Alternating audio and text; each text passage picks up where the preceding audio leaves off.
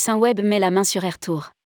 Saint-Web veut devenir l'un des plus grands tour opérateurs 100% digital des pays nordiques. Saint-Web annonce le rachat du voyagiste suédois AirTour qui vient renforcer les positions du groupe au Danemark et en Suède. Rédigé par Céline Imri le jeudi 3 novembre 2022.